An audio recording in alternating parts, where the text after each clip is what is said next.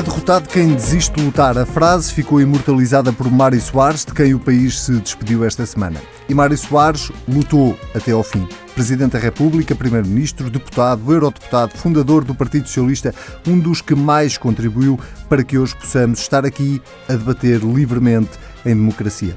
O currículo político é extenso, a obra, com todas as virtudes e defeitos que se lhe possa apontar, também. No Política Pura desta semana, decidimos assinalar a morte de Mário Soares pegando no seu legado e olhando para a frente. Se Soares foi um dos grandes impulsionadores da entrada de Portugal na então Comunidade Económica Europeia, que Europa temos e que futuro lhe está reservado. A nossa Constituição continua atual ou precisa de ser revista? O que tem Portugal de fazer para evitar novas visitas da Troika? Como a política não existe sem políticos. Esta semana tenho comigo Nuno Melo e Jorge Costa, sejam bem-vindos. Vou começar pelo Jorge Costa, precisamente, e por, eh, pela questão da Europa, que é uh, hoje em dia, pelos piores motivos, um tema cada vez mais atual. Uh, a visão que Mário Soares teve quando uh, insistiu, e na altura ele insistiu bastante para que Portugal entrasse na então Comunidade Económica Europeia, uh, essa visão de uma Europa unida, de uma Europa uh, com um potencial de crescimento económico grande na altura, não se cumpriu ou ainda estamos a tempo de, de recuperar esta Europa? É verdade que uh, Mário Soares fez da integração europeia a sua bandeira e a identidade do próprio Partido Socialista. Provavelmente em Portugal e Espanha serão os, países europeus em que a identidade programática uh, destes partidos uh, socialistas é mais colada ao projeto europeu e ao projeto de integração europeia de Portugal. Uh, o balanço dessa integração, bem, Mário Soares, uh, sendo um euroentusiasta e tendo tido esse, essa leitura estratégica ao longo da sua vida política em democracia, uh, nos últimos anos foi já um feroz crítico da União Europeia e não, e, enfim, já consistentemente ao longo de, de, de vários anos. Sobretudo a partir da leitura da, da, influência que teve na evolução dos partidos da família socialista as regras que os tratados europeus ao longo dos últimos anos, a Constituição Europeia, uh, o Tratado de Lisboa, não, é? a, chamada Constituição Europeia, o Tratado Constitucional, o, e tudo o que desde Maastricht se fez, se fez para a frente, o balanço do impacto desses, desses tratados na identidade dos partidos socialistas foi muito forte. E Mário Soares foi um crítico dessa evolução dos partidos socialistas em direção a um programa liberal que a lógica europeia, a lógica da construção europeia, a lógica dos tratados foi impondo.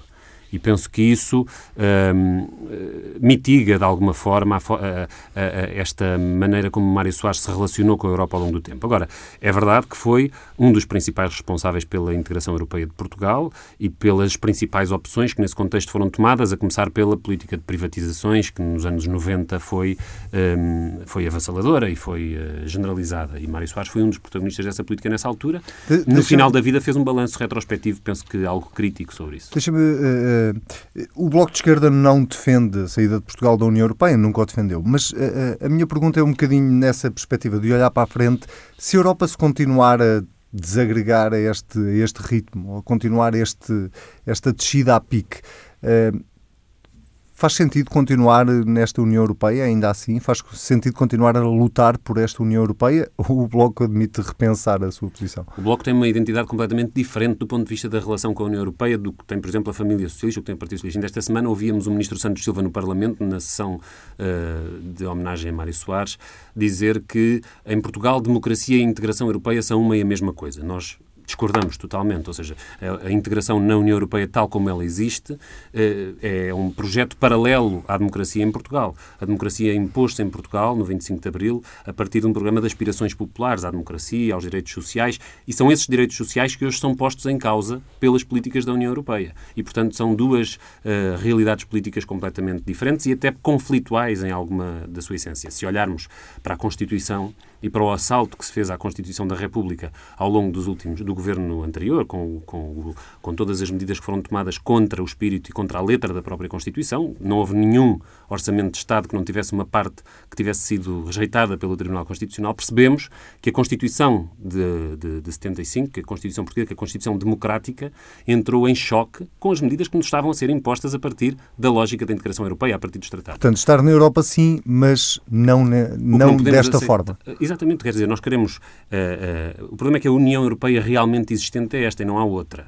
E, portanto, pensamos que a Europa está a precisar de um plano B, de um plano B em cada país, em cada país começa a pensar a forma como se pode uh, libertar dos constrangimentos que esta União Europeia tem imposto, mas um plano B também europeu, em que seja possível conceber uma nova construção europeia a partir da solidariedade entre, entre os países, a partir de projetos de, uh, de desenvolvimento económico, de emprego, de sustentabilidade ambiental, de cooperação. E essa Europa hoje não está presente de todo. E se olharmos para a realidade dos direitos humanos então e para a política sobre refugiados, percebemos que esta Europa perdeu a moral. E isso é o princípio do fim. Nuno Melo, uh, não seria exatamente esta a Europa, a pergunta é um bocadinho a mesma, não seria exatamente esta a Europa que Mário Soares uh, imaginava quando quis que Portugal entrasse na Comunidade Económica Europeia e que os pais fundadores da Europa imaginavam, presumo eu?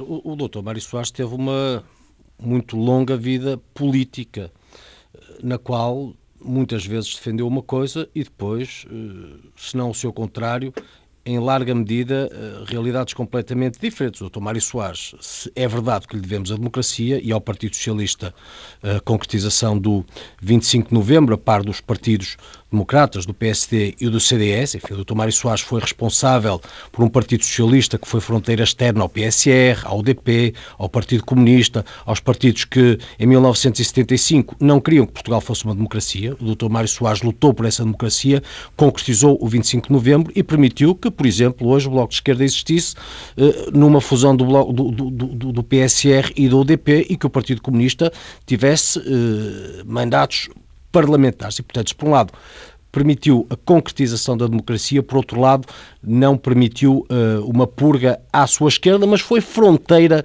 ideológica e programática a essa esquerda. Ainda assim, o Dr. Mário Soares, nessa fase, não impediu uma Constituição que previa o caminho para uma sociedade socialista.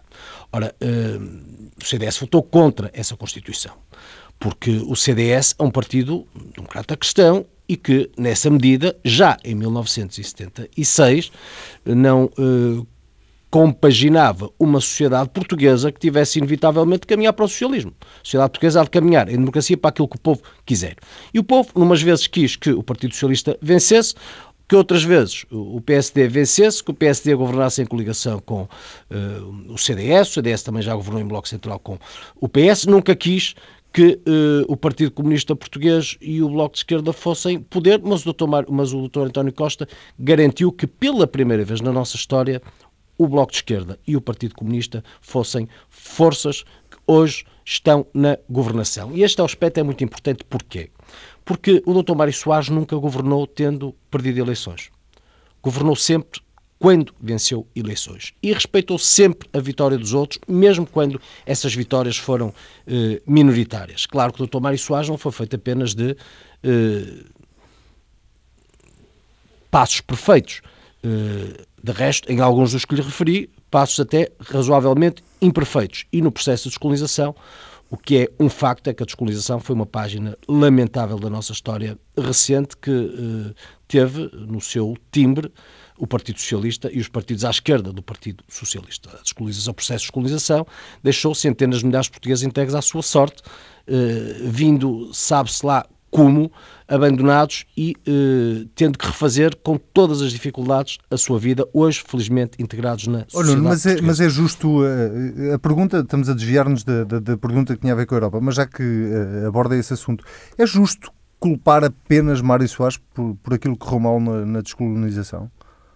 Não, é justo não culpar também Mário Soares por aquilo que aconteceu na descolonização. Obviamente que a descolonização foi um processo de muitos e um processo também num certo... Olha, há um livro muito curioso que eu recomendaria, Os Fecheiros Secretos da Descolonização de Angola, que foram escritos, eh, enfim, foi escrito por uma jornalista que de resto nunca mais viu o pai desaparecido nesses tempos do PREC e que ilustra muito bem num trabalho de investigação profundo aquilo que foi eh, essa fase da nossa vida e como tantos portugueses foram eh, abandonados a uma senha doutrinária de extrema esquerda que, designadamente em Angola, no apoio cego ao MPLA, eh, enfim, redundou naquilo que, eh, infelizmente, foi o sofrimento e a morte e o desaparecimento de muitos portugueses. E, portanto, nessa medida não vamos dizer que a descolonização correu bem. A discussão até correu, estava tudo a correr a descolonização bem, correu, a descolonização, a descolonização, de, a descolonização, de mortes, estava tudo a, a Se quiser, até podemos discutir a Primeira República e o período liberal e o absolutismo, não, não, mas estamos a discutir, estamos a falar do. Mário Soares e estamos a falar por isso do processo de descolonização. foi o fim de 13 anos de guerra colonial. E, e, o processo foi o fim sim, mas o fim de 13 anos de guerra colonial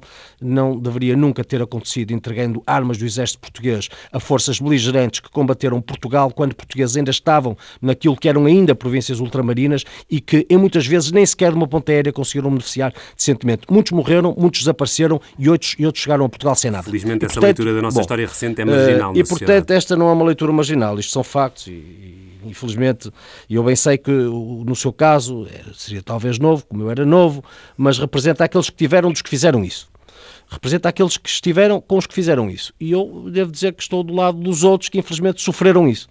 Condenaram a guerra mas seja como for, seja, seja como for, seja, seja, seja como for, bom, é uma página que nessa medida não é uma das páginas mais favoráveis da vida do Dr. Mário Soares e este, este endeusamento por razão da morte é uma coisa que me custa muito, embora eu deva no balanço considerar que o Dr. Mário Soares é uma personalidade que marcará para sempre a história de Portugal somos tributários do processo democrático, somos tributários no PS do Dr. Mário Soares pelo 25 de novembro, somos, obviamente, tributários pela adesão, pela mão do Dr. Mário Soares à CEE, hoje União uh, Europeia, mas devo dizer que nesta uh, perspectiva numa lógica que programaticamente foi defendida por todos os uh, partidos uh, democráticos em Portugal. O CDS, na apresentação da sua Declaração de Princípios em 1975, já defendia a adesão à CEE. Uh, e, portanto, enfim, não se tratou, desse ponto de vista, de uma, de uma ideia peregrina, concretizada isolada, e uma sim. vontade isolada. Uma... Mas que Europa, que Euro... esta Europa é a Europa com que se sonhou na altura? ou Mário Soares? Disso? Mário Soares e o próprio CDS, que, que defendia a adesão à, à Comunidade Económica Europeia. O CDS já foi Leia, o euro, é veja, veja o que foi, um, veja o que foi a Constituição aprovada no processo revolucionário. Veja o que é a Constituição hoje. Perceba os protagonistas da votação da lei fundamental quando nasce no processo democrático e perceba como alteraram o seu pensamento ao longo dos anos.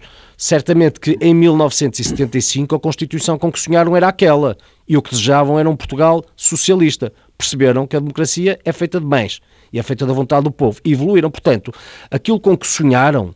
Uh, tanta gente, ouça, quantas pessoas hoje estão à frente do, dos destinos do Partido Socialista e militaram no PCP, e militaram no UDP, e militaram no PSR e defenderam lógicas de partido único. As pessoas evoluem. O país com que sonharam nessa data certamente não é o país com que sonham hoje.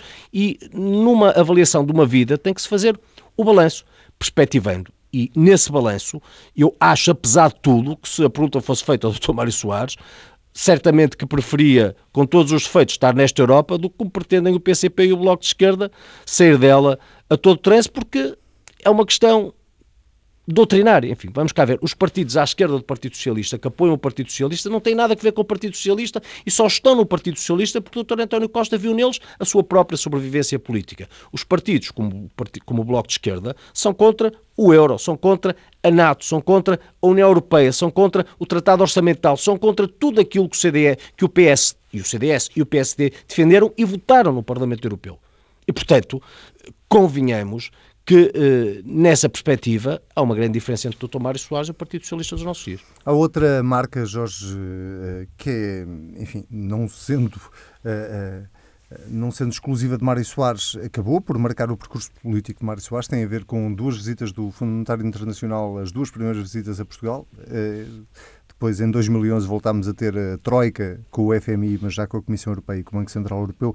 A, a pergunta é esta: é, esta perda de soberania, que o país já viveu pelo menos estas três vezes, ehm, não se conseguiu evitar quando tivemos a primeira, tivemos a segunda, não se conseguiu evitar porque tivemos a terceira.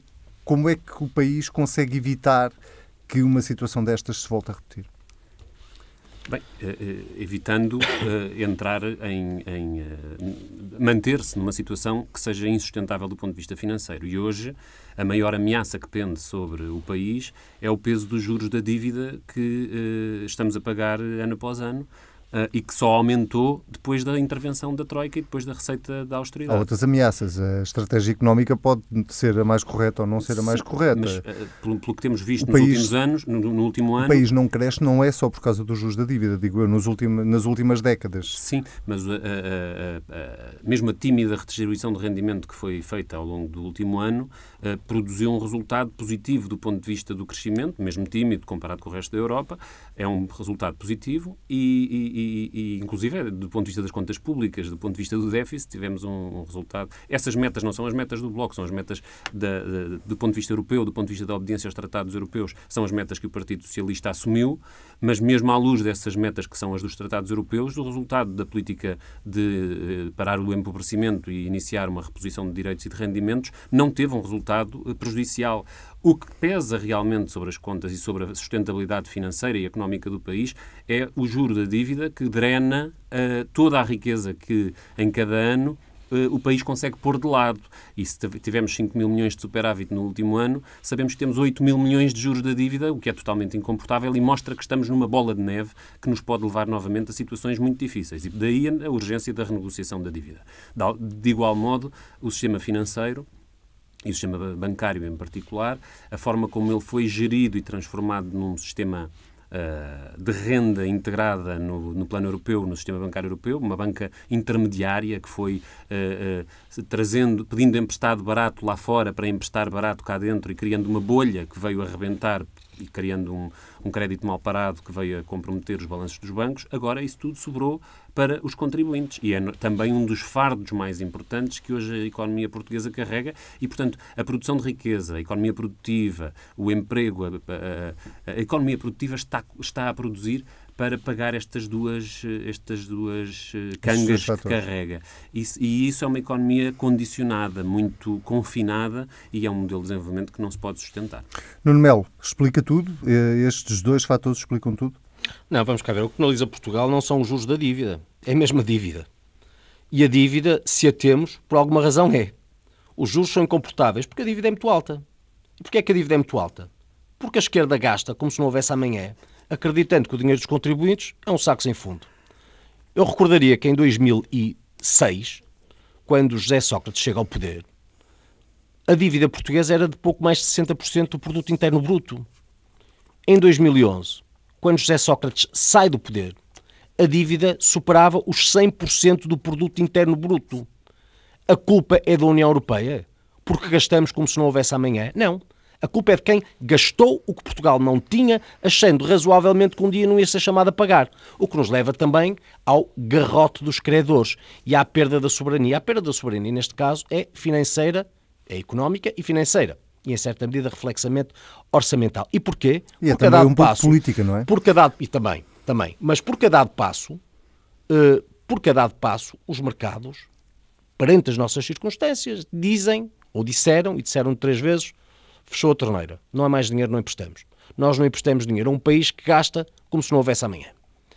E aconteceu assim em 2011.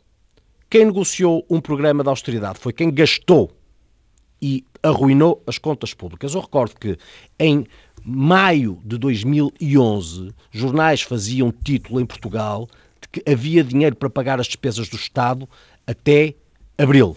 Aliás, em abril que havia dinheiro para pagar até maio. As coisas eram assim. Naturalmente, quando os mercados recusam o dinheiro, quem o tem impõe as regras. E isso não é o garrote, é assim mesmo. Se vamos a um banco e se estamos sobre endividados, se não temos garantias para dar, provavelmente ninguém nos empresta dinheiro. E quando emprestam, emprestam a juros altíssimos e exigem tudo e mais alguma coisa. É isso que se passa em Portugal. A esquerda gastou como se não houvesse amanhã. Hoje, penitenciamos e imaginamos tudo e mais alguma coisa para pagar ao menos os juros. Sendo que os juros, convenhamos, eh, e aqui seria bom que tivéssemos essa nota, os juros não são apenas uma consequência da União Europeia, porque a Espanha paga metade dos juros de Portugal. E os juros que Portugal hoje paga são a marca da falta de credibilidade deste governo. Com o governo anterior, as taxas de juros foram baixando sempre. Na razão direta da credibilidade que o governo foi tendo fora. Este governo foi feito de... Nem os comentadores, este, mais, nem os comentadores governo, mais inventivos da direita governo portuguesa foi feito, dizem isso. E este governo, este governo eu, os comentadores, sabe, os comentadores dizem não me interessa nada, interessa-me o que eu digo e o que eu penso. Certo, e o que eu penso é, é isso só mesmo. para dizer que essa é? leitura uh, que resume o aumento dos juros à... Uh, como é, que, como é que lhe ia dizer, à, à, à, falta de juízo da esquerda, como, como agora dizia. Sim, que gasta, uh, como se não houvesse amanhã. Tal, como se não houvesse amanhã. Uh, basta olhar para a situação internacional e para a situação das contas portuguesas. Portugal apresentou o déficit, vou falar na sua língua para ver se a gente se entende. Sim, Portugal apresentou, é Portugal apresentou o déficit mais baixo de 40 anos de democracia o Portugal apresentou a taxa de crescimento das mais elevadas da União Europeia, mesmo sendo baixa, das mais elevadas da União Europeia. E é nesse contexto e nessa conjuntura, que é deste ano, 2000, no final do ano de 2016, que os juros começam a subir. E porquê é que os juros começam a subir? Começam a subir porque se está a alterar e há uma expectativa de alteração sobre a política do Banco Central Europeu, que com a sua política de crédito, eh, do quantitative easing, da facilidade de acesso aos fundos do Banco Central Europeu, fez com que os juros das economias periféricas baixassem. E foi isso que fez. Não foi o PSD e o, Dr. Passos Coelho e o Dr. Nuno Melo que fizeram baixar os juros da dívida durante os últimos anos. Foi a política de crédito do Banco Central Europeu. Ora, quando essa política começa a alterar-se ou se prevê que seja alterada, é, e quando a cota portuguesa para o quantitative easing está perto de ficar preenchida, é nessa altura que o juro da dívida vai começar a subir. E, portanto, não tem nada a ver com o desempenho económico da economia portuguesa. Como o Nuno Melo sabe, só não diz porque não lhe convém para efeitos do debate. Uh, e é desse ponto de vista que a situação se coloca. E qualquer comentador, por isso é que eu estava a referir aos comentadores, qualquer comentador de direita tem, uh, com o mínimo de, de, de, de honestidade, reconhecerá isto. O problema é que estamos totalmente dependentes, precisamente, dos caprichos e do autoritarismo da política europeia sobre a nossa dívida, sobre, a nossa, sobre o desempenho da nossa economia e o que façamos do ponto de vista do desempenho económico conta muito pouco para a forma como vamos ser tratados pelas instituições europeias. E esse é que é o drama atual de Portugal. E, e, Nuno Melo, uh, para responder não foi Europa, para mudarmos de assunto, por favor. Não, é que não, não foi a Europa que gastou dinheiro em Portugal. Foi Portugal que gastou não fazendo contas. E Portugal, no Estado, foi representado por governos, e no caso por governos socialistas, e não é à toa que por três vezes as três intervenções aconteceram pelas mãos dos socialistas em Portugal. Sendo que não é sequer verdade o que foi dito, uh, quer em relação ao juro, porque eu aí volto a referir o que se passa em Irlanda, volto a referir o que se passa em Espanha, e, e, claro, nas economias mais frágeis, mais, pois, mais economias mais frágeis, economias mais frágeis, mas connosco até até este aparecimento da geringonça nos termos em que bem sabemos, muitas vezes tivemos juros abaixo de Espanha. E os juros e as coisas foram assim, estão a subir e as coisas Itália, foram assim, mas estão metade do que se passa em Portugal. E vamos cá ver uma coisa. O que é facto é que num ano de governo, em Portugal tudo se alterou. Para pior. Em relação ao déficit, vem sendo reduzido. É verdade, o milagre da redução não aconteceu num ano. O milagre da redução foi acontecendo num déficit desde 2011 até agora. E o que os senhores fizeram foi uma coisa completamente residual em relação ao pêndulo da redução do déficit. Se eu veja em que é que o déficit foi reduzido em quatro anos antes e aquilo que os senhores conseguiram num ano. E percebe que o que conseguiram num ano não só foi a continuação desse movimento pendular, como é completamente Mas residual. A gente se lembra sempre de ouvir o Nuno Melo e outros dirigentes do PSD, do CDS, a anunciar, aí, aí, a anunciar a explosão aí, das contas, o déficit que ia disparar, e nada disso outro, aconteceu, sendo tem outro pecado, sendo as vossas previsões pecado, falharam. Não, que tem outros dois pecados. É que o Partido Socialista foi a votos, e os senhores apoiam o Partido Socialista, estão no governo com o Partido Socialista, por muito que lhes custe, não podem estar lá só para o que é bom e dizer que são diferentes, para o que é mau. Senhores estão lá, apoiam tudo o que têm para o bem e para o mal. Facto é que o Partido Socialista foi a votos, dizendo que havia dois problemas e que se fossem governo esses problemas seriam alterados. Quais eram esses dois problemas? Eram o crescimento e era a dívida. Acontece que num ano a dívida é muito mais alta. Neste momento a dívida bateu todos os recordes que uh, em Portugal uh, se poderiam considerar. E, por seu lado, em 2016 cresceu-se menos em 2015, sendo que em 2015 a Troika estava mais próxima do que em 2016. E, portanto, os senhores que, para além do mais, diziam que antes de chegarem ao poder o PSD e o CDS iam para além da Troika, agora, no essencial, mantêm tudo aquilo que tinha decidido para além da Troika. E porquê? Porque sabem que não há alternativa. Mas vivem da retórica. E quando vão a votos, prometem o que não podem. Muito e depois, bem. no final, sabem sempre que há alguém que tem que inventar o possível e o impossível para lhes pagar as contas, sendo penalizado eleitoralmente por isso. Oh, e essa é a história da nossa vida o, o, e é a história da vida do PS, já que a vossa, o, em matéria de governação, é razoavelmente curta. a direita faz o mesmo comício desde há um ano e meio a esta parte mas isso não bate certo com a vida das pessoas. Pois. E, portanto, e este governo, ou esta maioria, foi a primeira em muitos anos, e a sua foi uma das que não cumpriu, foi a primeira em muitos anos que as primeiras medidas que pôs em prática no primeiro ano de governo foi aquelas que anunciou no seu programa.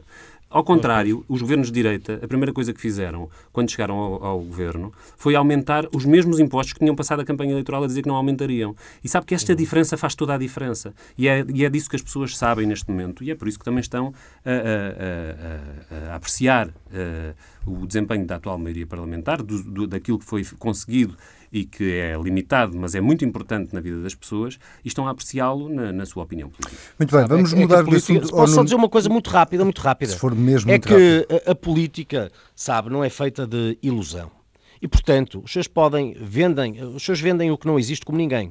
É verdade. Ilusão é dizer tem, que não tem, se aumenta tem, o IVA e depois aumentá-lo. Tem é ótimo é comentário político, tem ótima imprensa, conseguem passar aquilo que não acontece. Mas facto é que os senhores lá dão 25 cêntimos aos, aos funcionários públicos, mas depois aumentam o IMI, o IUC, os transportes públicos, a eletricidade, as rendas, cada português paga hoje muito mais, simplesmente sendo indiretos os impostos, não os repercute diretamente ou não os sente diretamente como se trataria se fosse no pagamento do IRS, para quem paga IRS. E, portanto, os senhores enganem quem queiram, a mas os portugueses começam a... Não, os senhores fizeram um, brutal, um brutal aumento houve. de impostos indiretos. Os portugueses hoje pagam muito mais de tudo o que lhe disse. Houve impostos que aumentaram estamos a falar, e houve impostos que baixaram. Estamos a falar, sabe, sabe o, que é, o que é que é, de que é que é feita a vida? O que é que é feita a vida de um português médio? Um português médio paga transporte público ou paga o que se tem carro. Um português médio paga renda de casa. Um português médio paga eletricidade. Um português médio tem que pagar energia para ter mais que não seja aquecimento em casa. O IVA da energia. Os senhores aumentaram tudo. Mas dizem que não aumentaram. E isso simplesmente é um exercício de má fé. Nuno, vou ter que, que interromper. Vamos avançar, senão não temos tempo para os outros temas. E um dos temas que continua, transitou, aliás, de 2016 para 2017, tem a ver exatamente com a banca e com o sistema financeiro. Uh, o Nuno Melo escreveu hoje um artigo de opinião em que uh, levantava dúvidas sobre o valor da recapitalização da Caixa Geral de Depósitos, os 5 mil milhões de euros, e levantava dúvidas sobretudo porque uh, não compreende porque é que é preciso esse valor, é isso? Não, há aqui qualquer coisa que não bate certo. Enfim, a Europa tem hoje, a União Europeia, uma entidade que se chama EBA, Autoridade Bancária Europeia, que é responsável pela, pela regulação e supervisão prudencial do sistema bancário. E uh, todos os anos publica um, um, relatório, um relatório que tem que ver com os riscos e vulnerabilidades dos bancos. A EBA aprecia 131 bancos.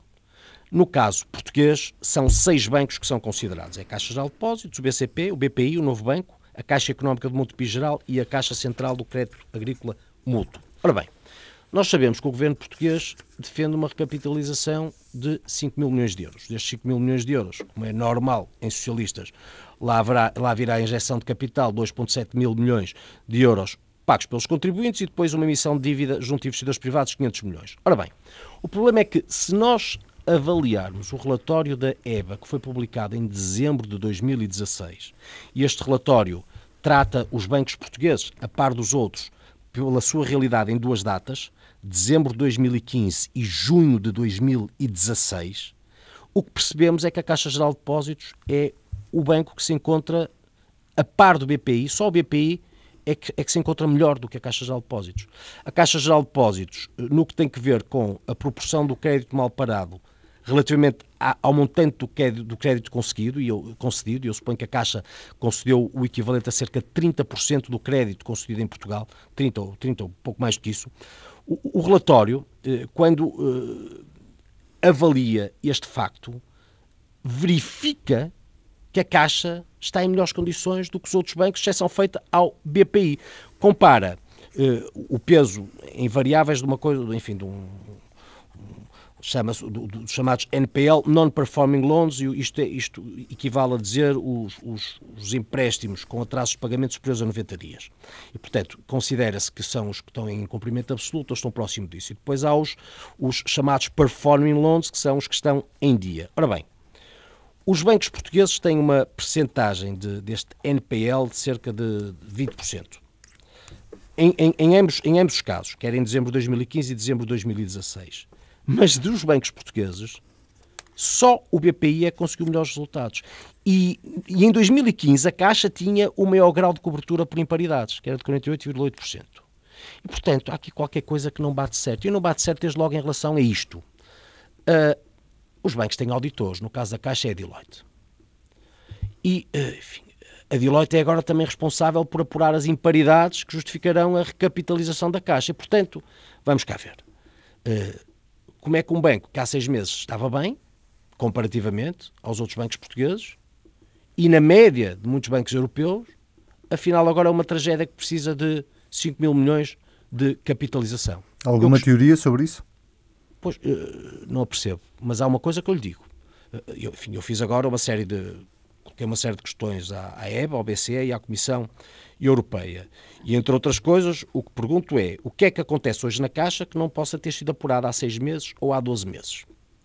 Uh, se uh, a Deloitte apurou há seis meses ou há 12 meses, então como é que a EBA não soube? E, uh, isso, isso soube, quer dizer, como é que não consta do relatório? Não é? E já agora, como é que o Governo explica isto tudo? Como é que a Deloitte se mantém em funções? E o, e o, que, é que, e o que é que o Banco Central Europeu e a EBA têm a dizer?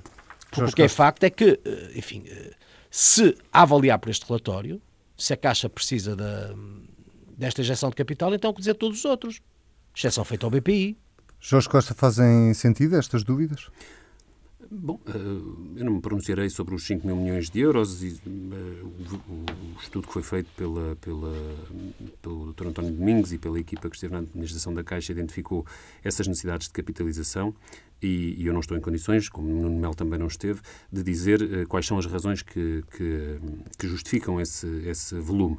Mas eu alertava o Dr. Nuno Melo para, para o risco de estar a levantar uma questão que ainda se poderá vir, uh, virar contra o, o, governo anterior, na medida em que, 2000, em que, se olharmos um pouco mais para trás e compararmos os dados de 2016 dois, que, que, indicados pelo Conselho de Administração e pela EBA, os, dois, os tais 2 mil um, milhões, que estão abaixo, que, digamos, de imparidade, os tais 2 mil milhões de euros, um, verificamos que em 2014 os dados que estavam apresentados eram 380 eh, milhões de euros acima dos mínimos, dos rácios mínimos obrigatórios, acima dos 5,5%. E, portanto, por, o que também cabe perguntar, e espero que, que o Dr. Nuno Melo não se esqueça de fazer essa pergunta, porque é, como é que se passou de 380 milhões positivos para 2 mil milhões negativos entre 2014 e 2016, porque nós lembramos-nos das cartas da, da, da, Ministra das Finanças, Maria Luísa Albuquerque, para o, para o Governador do Banco de Portugal, a dizer para ele deixar as, o, o, o, lixo do Banif debaixo do tapete até depois das eleições. E é precisamente entre 2014 e 2016 que há essas eleições. E vamos lá ver se ao, ao uh, confrontar estes números, não vamos encontrar também no caso da Caixa a tentativa de diferir as más notícias segundo o calendário eleitoral e os interesses do PSD e do CDS. Bom, eu sabe, o problema é que o Jorge faz da política um frete e eu faço da política um serviço público. Eu estou um pouco importando no que tem a ver com a Caixa, no que se tenha passado, fosse governo o PS, o PSD, o CDS, o Bloco de Esquerda ou o PCP. Entende? Porque no final quem paga tudo isto são os contribuintes. E portanto o que eu dependo das suas palavras é que se no governo anterior o Bloco de Esquerda mandasse e houvesse problema, o senhor escondia. Ora, eu não faço isso. E quando coloco questões à Comissão Europeia, é, quando diz veja lá que se pode se reverter contra si, porque o governo é anterior e não sei o quê, e a doutora não, não, Isso não me interessa nada, está a compreender? Interessa, interessa aos contribuintes, portanto, interessa aos contribuintes, porque foi, foram eles que foram chamados a pagar o BANIF que vocês esconderam. Eu só estou, eu só interessa estou, aos contribuintes, porque vocês esconderam o BANIF e vamos lá ver o que esconderam mais. Só estou a explicar o alcance da sua doutrina. Não, a sua doutrina é esconder, é esconder e depois pedir contas aos outros. Não gostou. Finalmente que eu em si percebi o que disse.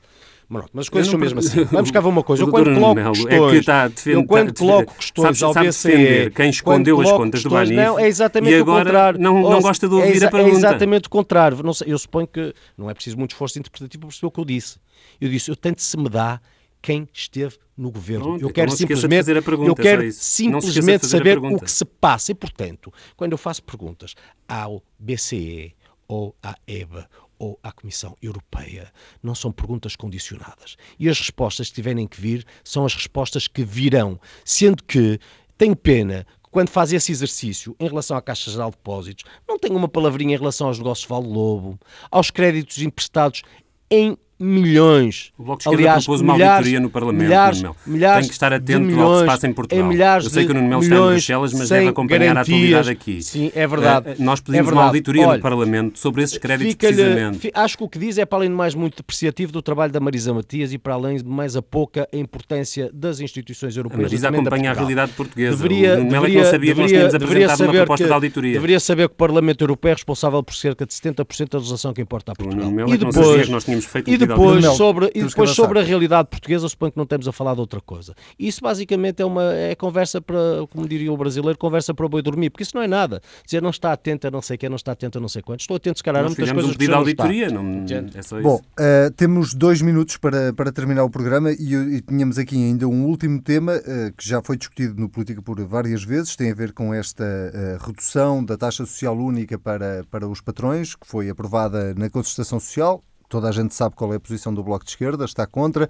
A novidade desta semana foi a de que o PSD poderia eventualmente vir a votar ao lado dos partidos mais à esquerda. Eu vou começar por si, Nuno Melo, só para tentar clarificar aqui uma coisa. Qual é exatamente a posição do CDS sobre isto? Vamos cá ver uma coisa. Eh, se o Bloco de Esquerda está contra, vai votar contra, suponho. O Bloco de Esquerda pediu uma apreciação parlamentar. Não, desculpa, votar, se está contra, vai votar contra, suponho.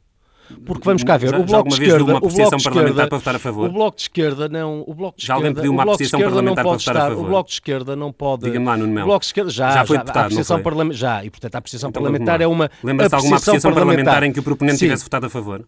O proponente pode ser esclarecido no âmbito da apreciação parlamentar e nisso, por exemplo, mudar o seu sentido de voto. As coisas são mesmo assim. Agora, se o Bloco de Esquerda está contra, não tem que pedir apreciações parlamentares, vota contra. O Bloco de Esquerda está contra, já, agora, já disse que está contra e primeiro, só tem uma palavra. Olha, ainda bem, eu vou dizer porquê. Porque isto de estar no governo só para o que é bom e dizer no que é mau impopular ou pode render poucos votos que a culpa é do PS, não vale, sabe? E, portanto, o partido, o Bloco de Esquerda não tem que esperar que o Partido Social Democrata e o CDS lhe prestem o serviço ou façam um jeito para que no final o Bloco de Esquerda até possa dizer que votou contra, ah, mas aquilo foi aprovado lá com aqueles deputados à direita. As coisas não são assim. Os senhores têm que assumir a responsabilidade do apoio parlamentar que dão a um governo que é também o vosso. E, portanto, o que nós vamos fazer já se verá quando conhecermos o que se passa, coisa que basicamente não acontece. O CDS ah, afinal, o CDS, afinal o Nuno Melo é que está a esconder o voto. Não, não, não estou a escolher, eu não estou a esconder o voto, vocês é que estão a esconder a proposta. Bom, Jorge Costa, uh, esta posição do PSD surpreendeu de alguma forma? E temos muito pouco tempo. Surpreendeu na medida em que o PSD foi proponente desta medida anteriormente. Uh, e como se percebe, pelo que acaba de dizer o Nuno Melo, uh, a alteração de posição do PSD, que foi quem inventou o desconto na TSU para os patrões e que agora diz que é contra o desconto na TSU dos patrões, essa alteração do PSD corresponde a um mero jogo político que o Nuno Melo acabou de explicar perfeitamente. É a tentativa de criar uma dificuldade no campo de, de, de, entre os partidos da esquerda e o Partido Socialista. Simplesmente, para nós, as coisas são mais simples do que Ora, isso. Isto é uma medida errada, é uma medida que prejudica e que dá um estímulo errado na economia, que premia as empresas que pagam salários mais baixos e esse estímulo não deve ser dado. E, portanto, se o jogo político do PSD e do CDS contribuir para que seja retirada uma medida errada, então retiremos essa medida. Muito bem. O Política Pura desta semana fica por aqui. Nuno Melo, Jorge Costa, muito obrigado. Voltamos a ver-nos em breve. Já sabe que pode ouvir sempre que lhe apetecer em tsf.pt e comentar com o hashtag TSF Política Pura. Até para a semana.